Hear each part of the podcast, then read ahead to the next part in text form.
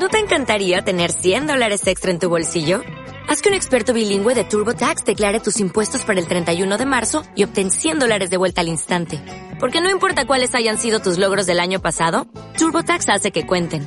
Obtén 100 dólares de vuelta y tus impuestos con 100% de precisión. Solo con Intuit TurboTax. Debes declarar para el 31 de marzo. Crédito solo aplicable al costo de la presentación federal con TurboTax Full Service. Oferta sujeta a cambios o cancelación en cualquier momento. Guiones y guionistas, capítulo 131.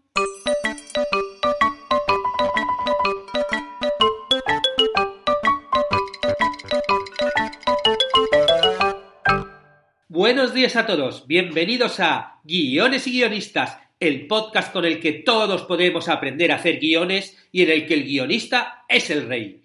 Cada semana salimos al aire con dos programas en los que vemos un nuevo elemento, técnica o herramienta para que sepáis más del local mundo de los guionistas y el mundial arte de los guiones. Hoy volvemos con vuestras preguntas al consultorio de guion y hablaré de concursos, de telenovelas turcas y algunas cosas más. Ya sabéis que podéis transmitirme cualquier duda que yo una vez al mes las contesto en el podcast para que sirva a todos los oyentes. Si tenéis prisa con la duda, recordad que los suscritos a los cursos de guiones y guionistas tienen soporte y la respuesta es inmediata. Esa es una de las ventajas de estar suscrito, por supuesto, además de todo lo que se aprende en las clases, claro. Y en la plataforma de cursos de guion que hay en davidestebancuero.com volvemos con el curso de pitch de guion. Hoy vamos a ver consejos muy útiles para, por un lado, preparar el pitch lo mejor posible y, por otro, ejecutarlo con éxito. Como bien sabréis ya los que lo habéis intentado alguna vez, los pitch suelen poner a los guionistas muy ansiosos, muy, muy nerviosos, pero ya veréis que con los consejos que os voy a dar hoy, a partir de ahora van a ser un éxito. Y el sábado continúa el curso de estructuras temporales. Si ya vimos cómo dar saltos en el tiempo al pasado con los flashback y al futuro con los flash forward, en esta clase vamos a aprender a dar saltos a una realidad alternativa o hipotética gracias a los flash sideways. Preparaos porque esto se complica y nos da muchas oportunidades a los narradores con ganas de experimentar. Y hoy estamos de enhorabuena, chan chan chan, porque con estas dos clases que, que, os he dicho, llegamos a las 100 lecciones en la plataforma Guiones y Guionistas de 13 cursos diferentes. La verdad que es que el que no se lance a escribir guiones es porque no quiere porque entre los podcasts y los cursos hay material suficiente para que el que tenga una historia pueda escribirla profesionalmente y bueno, luego ya después rodarla. Pero bueno, siempre hay que, lo primero de todo siempre es el guion, que es un poco a lo que nos dedicamos aquí, hablar de guion. Aprender el oficio de guionista, la verdad es que nunca ha estado tan al alcance de la mano, por tan solo 10 dólares. Vamos a pasar allá al consultorio de preguntas del guion. La primera pregunta nos llega desde Facebook y nos la hace Oscar Rojas. Y dice así. Hola, estimado. Esperando estés bien tú y toda tu familia, te iba a hacer la siguiente pregunta. Releyendo el libro El guion de Robert McKee, que es un libro denso a mi parecer, lo pone así entre comillas, aparece la frase. Las historias son metáforas de la vida. ¿Tú sabes qué quiere decir esta frase? Eso es todo de antemano. Muchas gracias. Bueno, pues gracias a ti, Oscar, por tu, por tu mensaje. Y sí, sí, mi familia está estupendamente. Hoy ha salido aquí el sol en Montevideo y bueno, ya estamos todos con unas ganas de primavera que, vamos, como locos. Bueno, pues lo que he hecho ha sido ir directamente al libro de Robert McKee, al guion, para ver un poquito a qué se refería Oscar con, su pregunta. Y os leo el texto donde, habla Robert de esto, aunque bueno, habla varias veces a lo largo del libro de, la metáfora esta, o sea, de, que, los guiones son metáforas de la vida, pero bueno, vamos a este texto directamente. Dice así. Los guionistas que escriben retratos y espectáculos, y en realidad todos los guionistas, deben llegar a comprender la relación que existe entre la historia y la vida. La historia es una metáfora de la vida. El narrador es un poeta de la vida, un artista que transforma la vida cotidiana, la vida interna y la vida externa, el sueño y la realidad, en un poema cuya rima son los acontecimientos en lugar de las palabras. Una metáfora de dos horas que nos dice la vida es así. Por consiguiente, una narración debe abstraerse de la vida para descubrir sus esencias, pero sin llegar a convertirse en una abstracción que pierda todo sentido de la vida vivida. Una narración debe ser como la vida, pero no tan literal que carezca de profundidad o de un significado que vaya más allá de lo que resulta obvio para todo el mundo. Bueno, yo creo que aquí, aquí la verdad es que lo, lo, explica muy bien, ¿no? Él, claro, por un lado está la vida y por otro lado están las historias, ¿no? Los guiones, en este caso. La vida es algo, pues lo que vivimos, ¿no? El día a día, lo que vivimos, lo que viven otras personas, lo que leemos que les pasa a otras personas, lo que escuchamos que le va a pasa a otras personas, pero nosotros cuando intentamos contar una historia tenemos que extraer de la vida, o sea, de esa cosa que nos ha pasado a nosotros, que queremos escribir un cortometraje, o que hemos leído, o que nos han contado, y tenemos que construir una historia a partir de ahí. Y al construir esa historia, estamos creando una metáfora que nos va a hablar de, de, de esa cosa que es lo que nos motivó a escribirlo. Y esa metáfora la vamos a construir con las herramientas con las que trabajamos los guionistas. Vamos a tener que pensar quiénes son los personajes, quién es el personaje protagonista, al cual, bueno, pues, pues le va a pasar un, detonante, le va a pasar algo en la trama, con el cual pues él va a tener un objetivo que cumplir a lo largo de toda la historia, y a partir de ahí, pues nos vamos a, dedicar a crearle obstáculos en el camino para, para que le cueste conseguir ese, eh, ese objetivo, y en esos obstáculos él va a tener que luchar contra ellos, y de repente parece que lo va a conseguir, y luego no lo consigue y, va a llegar un momento en, el final de nuestra historia en el que bueno, pues nuestro protagonista pues, pues tendrá que, en el climax decidir, eh, tendrá que tomar una elección y conseguirá ese objetivo o no. Y a lo largo de toda esta estructura que hemos creado, ¿no? Nosotros lo que hacemos es un poquito destilar qué es lo que queremos contar que nos va a remitir en la vida. Y esto nos vale para todo, nos vale para cosas muy personales, para cosas reales. De repente pasa mucho de, no, no, es que me ha pasado esta historia Vale, sí, te ha pasado esta historia que es real, pero nosotros para, o sea, esta historia, estos hechos de, la vida que, me han pasado, pero para construir una historia vamos a tener luego que esos hechos, eh, utilizar las herramientas del guionista, que es algo de lo que hablo yo en los podcasts y en, los cursos, para poder contar esa historia. De tal forma que luego el, espectador que vea esa historia, al sentir, al emocionarse, al, seguir la trama, al, ver cómo la historia está construida, luego, eh, o sea, al ver la metáfora que tú has creado, va a poder sentir un poco la esencia de lo que quieres contar con esa historia que tú has vivido. Y esto también nos pasa cuando contamos historias, como decía eh, Baki, soñadas, o yo que sé, cuentas algo de ciencia ficción. Sí, estás contando una historia de ciencia ficción, pero en el fondo estás hablando del ser humano y de las emociones que nos pasan a todos. Y vale, sí, esto está pasando en Marte, pero en Marte también se enamoran, en Marte también tienen que luchar contra las fuerzas del mal, en Marte también hay gente ambiciosa, en, Marte también hay, hay conflictos entre los compañeros. O sea, las cosas que nos pasan a nosotros en el día a día, en nuestra vida, también pasarían en una historia, ¿no? Que ahora cuando los de Tesla ¿no? los envían al espacio exterior o, bueno, ahora mismo que parece que quieren que, vayamos a Marte y todas estas cosas, allí seguirán pasando todo este tipo de historias. Y es así porque la vida es lo que pasa. Bueno, pues Oscar, con eso espero más o menos haberte contestado un poquito a, tu duda. Por un lado está la vida y por otro lado están las historias.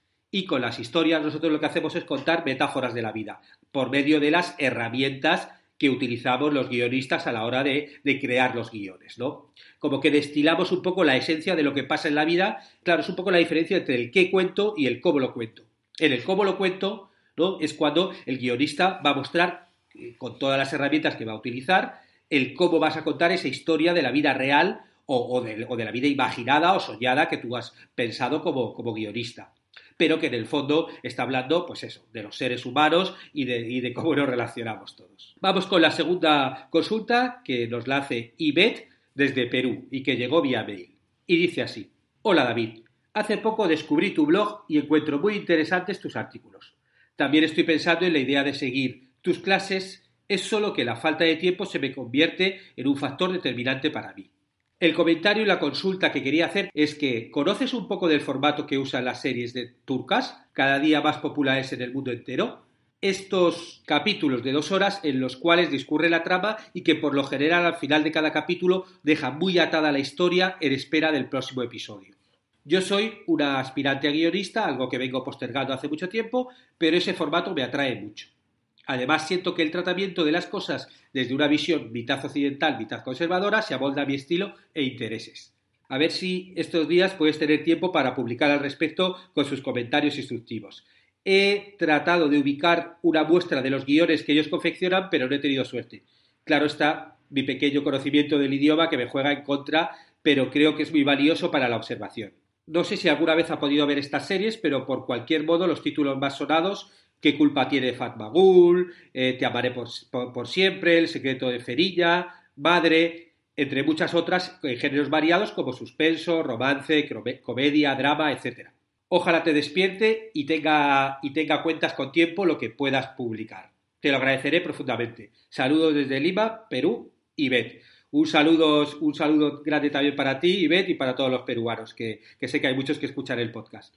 Bueno, yo te reconozco que no he visto nunca una serie turca. Sé que tiene mucho éxito porque aquí, aquí en Uruguay, donde, donde vivo yo ahora, o sea, he oído hablar mucho de las series turcas, las están emitiendo, sé que las emiten en, televisión en abierto, pero bueno, yo entre que reconozco que no tengo la televisión en abierto y no veo televisión en abierto aquí en Uruguaya, y que tampoco soy un poco el target de este tipo de series, porque yo la verdad es que, si te digo la verdad, tampoco he visto nunca telenovelas latinoamericanas, como que es un formato como que nunca, nunca me ha enganchado.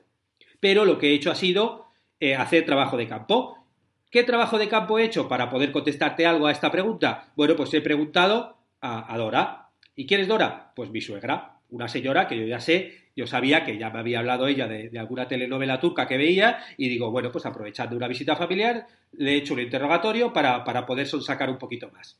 Claro, cuando yo le he preguntado a Dora qué es lo que le gustaba de las, de, las, de las telenovelas turcas, ella me ha dicho, por un lado, que tienen unas tramas y unas intrigas muy, muy fuertes. Dice, yo en la última que vi, después vi House of Cards y, me recordaba House of Cards. O sea, que realmente hay una trama por detrás, por debajo, muy, muy, muy, muy, bien, muy, muy bien liada, ¿no? Y también me, ha dicho una cosa muy curiosa, que, que que tienen un ambiente social como muy real, que es como las brasileñas, dice. Esto lo han copiado de las brasileñas, ella ya elaborando sus propias teorías, ¿no? Como que las, brasileñas, las, las telenovelas brasileñas, como muchas se hacen como en favelas, te hablan de la corrupción y temas muy del día a día, muy reales, ¿no? Y como que se meten muy, muy, muy dentro de, esas historias, ¿no? Y que las turcas también. Ella dice que, que, ya lo que ha visto también, ¿no? Dice, eso lo han copiado de las brasileñas, pero como que eso funciona muy bien, ¿no? Y ella, por ejemplo, la última a la que se ha enganchado, dice que estaba súper enganchada, es una que se llama Amor Eterno. Y que, bueno, ella, por ejemplo, lo que hace muchas veces es que luego, si no ve el episodio, lo ve por internet, porque aquí los canales luego te lo emiten en internet. Pero dice que esta no lo ponía en internet y que, claro, para ella era, un horror porque tenía que verlo en directo y si no lo veía en televisión en directo, pues se lo perdía, ¿no? y realmente ella está muy enganchada. Dice que la serie era divina. Claro, es una serie que yo me he puesto a buscar por internet, Amor Eterno, que se llama Karasepda es una serie turca del año 2015 que fue galardonada por los premios Emmy Internacional como la mejor telenovela del 2017. Porque es que, claro, estas series, yo creo que el subboom fue, eh, pues eso, a principio del año 2000, que creo que es Falmagud, y luego en el 2014 yo creo que ya se exportaban, a, eh, leí por ahí más o menos 400 millones de personas, las veían en 75 países, en, Estados Unidos, en Europa, Latinoamérica. Latinoamérica funciona muy bien, porque claro, es un formato que, el formato eh, de, telenovela que, bueno, que gusta mucho, ¿no? Y claro, viendo la, serie esta de Amor Eterna, bueno, no he visto ningún episodio porque, claro, lo alucinante es que los episodios son, como tú decías, de entre 120 y 140 minutos, que esto ha sido lo primero que me ha dejado en shock, que claro, yo no conocía de este formato. Esta es una serie que, que han tenido dos temporadas, 74 episodios, pero claro, episodios de entre 2 y 3 horas. Y luego he estado mirando y otras series igual, porque por ejemplo Farmagood eran 90 minutos, pero normalmente las telenovelas son entre 90 y 140 minutos, con lo cual de visionado son entre 2 y 3 horas, que es un formato en ficción que claro solo tenían las películas. Yo en serie no, es algo que yo por lo menos no conozco que existiera. Series que durasen entre 2 y 3 horas. O sea, yo creo que para mí es, forma parte del éxito. Que, que, al fin y al cabo son películas son como películas encima largas, ¿no? Con lo cual, si, eh, si cada episodio lo, lo, trabajan bien, claro, la gente está súper enganchada porque estás viendo una película semanal, pero no una película, no como una sitcom de media hora, incluso como una telenovela de 50 minutos, sino de dos horas y, y, media o, o tres horas, con lo cual, si a ti te engancha, la inversión es mayor, porque tú estás enganchado, además, me imagino que a nivel cadena es impresionante, ¿no? Engloban todo el prime time. No sé a qué hora lo emitirán en Turquía, pero seguro que si empieza a las 8 de la tarde, imaginaros, ¿no? Está hasta las 11 de la noche, o si empieza a las 9 hasta las 12 de la noche. O sea, tienes toda, toda la emisión. Y claro, lo alucinante es que cuando lo han exportado, porque luego he estado mirando y esta serie, por ejemplo, en Panamá fueron 225 episodios en lugar de 74, con lo que quiere decir que cada episodio lo dividen en tres y luego lo emiten, eh, eh, en lugar de emitir uno semanal, lo emiten diario. Y claro, así lo alargan, ¿no? Y alargan, bueno, pues, y, te duran muchos meses. Porque claro, una telenovela como esta, como, como Cara Sepna, Amor Eterno, si son 74 episodios en dos temporadas, claro, cada episodio son de casi 40 temporadas, o sea, casi 40 semanas. Con lo cual estás mirando casi de un año tres cuartas partes, que quitando pues vacaciones y verano y todo eso, al final estás casi todo el año, ¿no? Casi todo el año emitiendo toda la semana tu, tu, telenovela, que si encima engancha, pues, pues encima engancha, pues vamos, el canal tiene que estar súper encantado, ¿no? Todo esto a nivel programación. Luego a nivel eh, tema, bueno, voy a leeros la sinopsis de Amor, de Amor Eterno. Kemal Soider es hijo de una familia de clase media. En su último año en ingeniería de minas, una chica llamada Nihan entra en su monótona vida. El amor es imposible por la diferencia de clases entre ellos, pero se las arreglan para estar juntos. Eso hasta el día en que Kemal tiene que mudarse a una mina de Zonguldak, desconociendo que Nihan se casará obligada con Emir Uzgloklu, un hombre enamorado de ella desde que eran niños. Kemal se aísla en su trabajo y un día, tras sus acciones en un accidente en la mina, Kemal es ascendido y asume una posición de poder en la compañía. Cinco años después, Kemal toma la decisión de regresar a Estambul para afrontar su pasado. Claro, la temática yo la veo y bueno, típica temática romance, eh, de romance, con el romance imposible, Romeo y Julieta, ¿no? Como aquí en este caso separados por clases sociales, el amor imposible, como muy, muy clásico. Luego, bueno, pues él se va y vuelve unos años después, tipo el Conde de Montecristo. O sea, estamos hablando de telenovelas y de, y de trabas clásicas de, de, ya no de la telenovela, sino anterior aún. Hace, hace varios episodios, en el 110, hice un, un, podcast que hablaba del origen de las series televisivas. Os voy a poner el link aquí en, en, en las notas del programa. Y ahí hablaba de cuál es el origen de todo este tipo de series, que está en las, en las novelas por entregas del siglo XIX, luego en el folletín francés, que ahí es donde empezó a a contar las historias de una forma seriada, que tenía que esperar una vez a la semana, que cada episodio luego tenía una autonomía en sí mismo y, te enganchaba, ahí se empezó a trabajar con el cliffhanger y acabar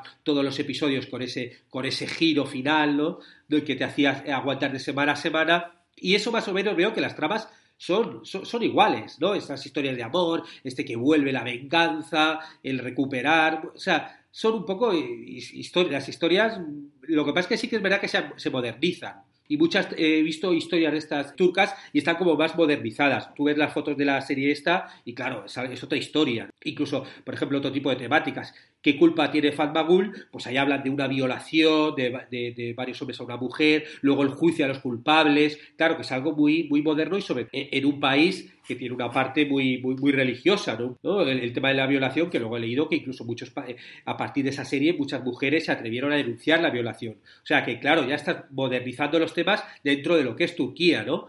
Pero sí que veo que a nivel temático eh, están un poquito con los mimbres de siempre de la telenovela, pero alargando la historia, ¿no? En lugar de contarlo en 50 minutos, contándolo en dos o tres horas. Que eso para mí sí que es un poco lo más revolucionario de este tipo de series, pero bueno, un poco por encima, esto es lo que, lo que puedo decirte. Y ve, algún día a ver si tengo tiempo y me meto un poquito más a analizarlo y hago un podcast solo, solo dedicado a esto.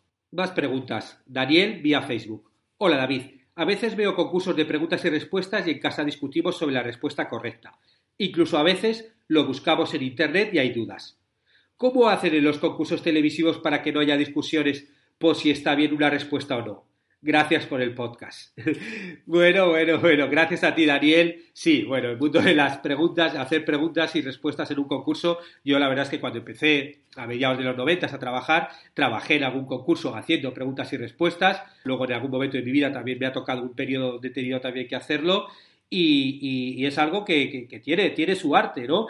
Normalmente los concursos de, de preguntas y respuestas, los quiz show, suelen ir grabados y luego se emiten. Normalmente se graban incluso varios el mismo día, se agrupan, ya es una forma de producción más sencilla, ¿no?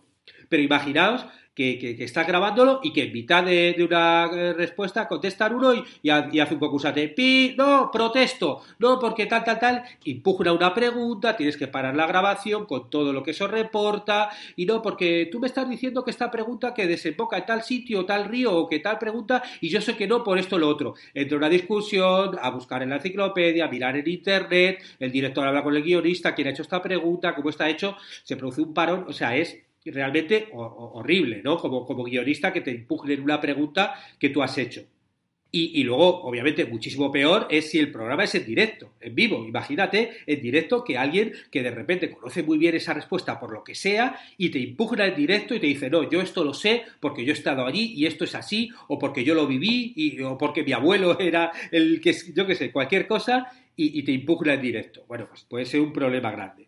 ¿Cómo podemos evitarlo eso los guionistas? Pues con cierto tipo de normas, de reglas básicas que un guionista tiene que mantener. Es algo que yo además cuando daba clases en la, en la Universidad Carlos III en Madrid y cuando hablaba del formato concursos, pues yo, yo me hice ahí mi, decálogo, mis cositas, como para poder explicar, ¿no? Y que un guionista tiene que tener. Que bueno, básicamente así por encima, una de las cosas básicas es la precisión. O sea, cuando uno redacta una pregunta tiene que ser lo más precisa posible.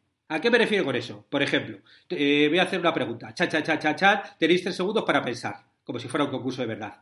¿Dónde desemboca el río Amazonas? Pensad la respuesta.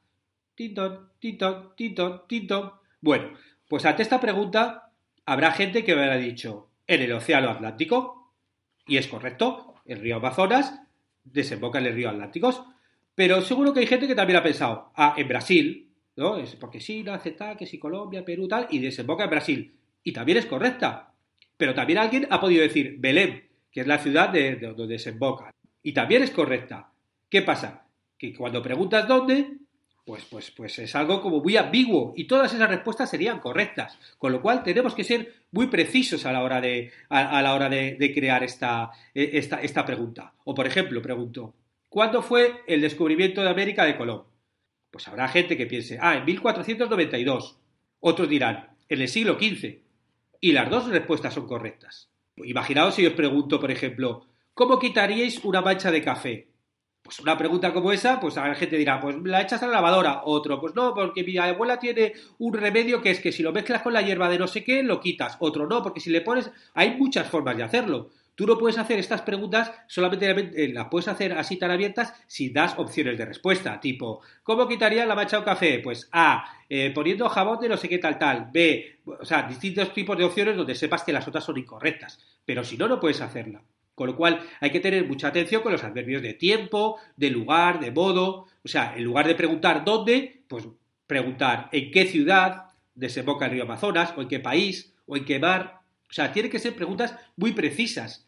En lugar de preguntar cuándo, pues hay que poner mejor en qué mes, o en qué año, en qué siglo. O sea, de tal forma que sea muy precisa la forma de, hacer la pregunta. Luego también hay que garantizarse que tengan una única respuesta. Por ejemplo, si yo te pregunto, ¿Por qué película ganó un Oscar Tom House? Bueno, pues ante esa pregunta alguien puede decir Filadelfia y sería correcta, pero otra persona puede decir Forrest Gump y también sería correcta. Claro, ¿qué pasa? Que si yo esta pregunta, por ejemplo, la he hecho porque mirando en internet he visto Forrest Gump, estoy mirando cosas de Forrest Gump y pone ganó un Oscar eh, Tom Hanks, Forrest Gump. Entonces pregunto, ¿por qué película ganó un Oscar? Y no he comprobado cuántos Oscars ha ganado Tom Hanks, pues de repente, imaginaros, el, el presentador, de repente, ¿por qué película ganó Tom Hanks? y está mirando en la respuesta Forrest Gump y dice Filadelfia, pues él, si no lo sabe la pregunta, va a decir incorrecta y es correcta. Con lo cual, obviamente, cuando uno hace esas preguntas, tienes que comprobarlo. Si tú has hecho esta pregunta, pues tú tienes que ir luego a mirar Tom Hanks, ver cuántos Oscar ha ganado y entonces, claro, a partir de ahí ya hacer la pregunta más cerrada. Entonces tú podrías hacer la pregunta, ¿por qué película con nombre de ciudad ganó unos Tom Hanks? Y entonces ya la respuesta correcta es Filadelfia. Eso nos llevaría un poquito a la precisión del punto anterior. Y si no, la otra opción es que tú pongas por qué película ganó unos Carton y que le ponga las dos respuestas, Filadelfia o Forrest Gump, y que te valga cualquiera de las dos. O por qué películas ganó y estás preguntando por dos. Pero lo que no puedes hacer es que tú no lo compruebes antes y que te pille por sorpresa. Luego también hay que tener mucho cuidado con las preguntas, por ejemplo, políticamente incorrectas. Porque eso, dependiendo de dónde estés, puedes hacer unas preguntas u otras. Porque tú, por ejemplo, tú preguntas ¿en qué país buscarías el busto del lagonés? Y hay gente que te puede contestar en Gran Bretaña o, Reino Unido. Pero, por ejemplo, ¿vale Escocia o no vale Escocia? ¿Es un país o no es un país? Eso dependiendo de dónde lo hagas, te pueden decir una cosa u otra. En España, por ejemplo, si tú preguntas qué nacionalidad tiene Pep Guardiola, pues ¿qué, es? ¿Catalana? ¿Española? Pues si esto es un concurso, por ejemplo, en Andalucía, pues te van a poner española. Y si dices catalana, a lo mejor te dicen que estás incorrecta. Pero si haces esa, esa pregunta en, un canal autonómico catalán, te van a decir que catalana es correcta y española también. Pero, o sea, como que te. O por ejemplo, ¿en qué ciudad nació Gardel? Pues aquí en Uruguay te van a decir Tacuarembó, pero luego también hay gente que dice que nació en Toulouse, Francia. Los de argentinos hay muchos que dicen que nació en Buenos Aires. Hay preguntas que son políticamente incorrectas y que tú, a menos que tú estés buscando eso, pues, pues te pueden llamar a, te puedes meter en un, en un lío, ¿no? Y que depende mucho de, de dónde hagas esa pregunta, pues te puede llevar a una respuesta u otra. Y luego también hay que tener mucho cuidado con la caducidad de las preguntas, porque hay preguntas que caducan. Y entonces, si tú, por ejemplo, haces esta pregunta hoy y estás mirando una información de Internet de hace tiempo, pues probablemente esa pregunta haya caducado. Tienes que preguntar. Yo, por ejemplo, eh, aquí en Uruguay, uno de los jugadores de fútbol muy, queridos que hay es, Sebastián Abreu, el loco Abreu. Si preguntas en qué equipo de fútbol juega eh, el loco Abreu, tienes que estar muy atento a cuándo has hecho esa pregunta. Porque Abreu, que todavía sigue jugando, ha jugado en más de 25 equipos de 10 países distintos. Hoy, el día de hoy, que estoy grabando aquí a finales de agosto, está jugando en Magallanes, un equipo que se llama Magallanes que está en Chile. Pero, pero, pero, estoy, pero dependiendo de cuándo escuches esta pregunta, hoy es 28 de agosto de, de, del año 2018. Pero a saber cuándo, eh, a saber dónde está jugando, si, los, si lo escuchas dentro de un mes o dentro de tres o dentro de un año, porque, porque Abreu, bueno, hombre, ya estará por jubilarse porque ya es muy mayor, pero, pero, pero, por eso, y es un ejemplo, ¿no? Hay que chequear muy bien dónde, cuándo caducan nuestras preguntas.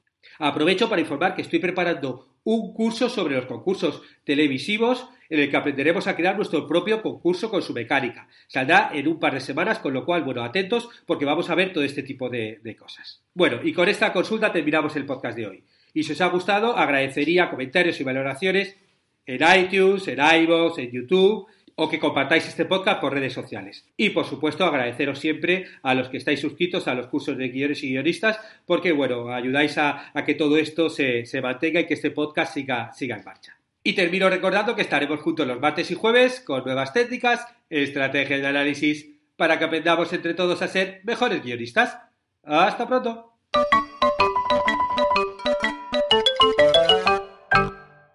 En Sherwin Williams somos tu compa, tu pana, tu socio, pero sobre todo somos tu aliado, con más de 6.000 representantes para atenderte en tu idioma y beneficios para contratistas que encontrarás en aliadopro.com. En Sherwin Williams somos el aliado del PRO.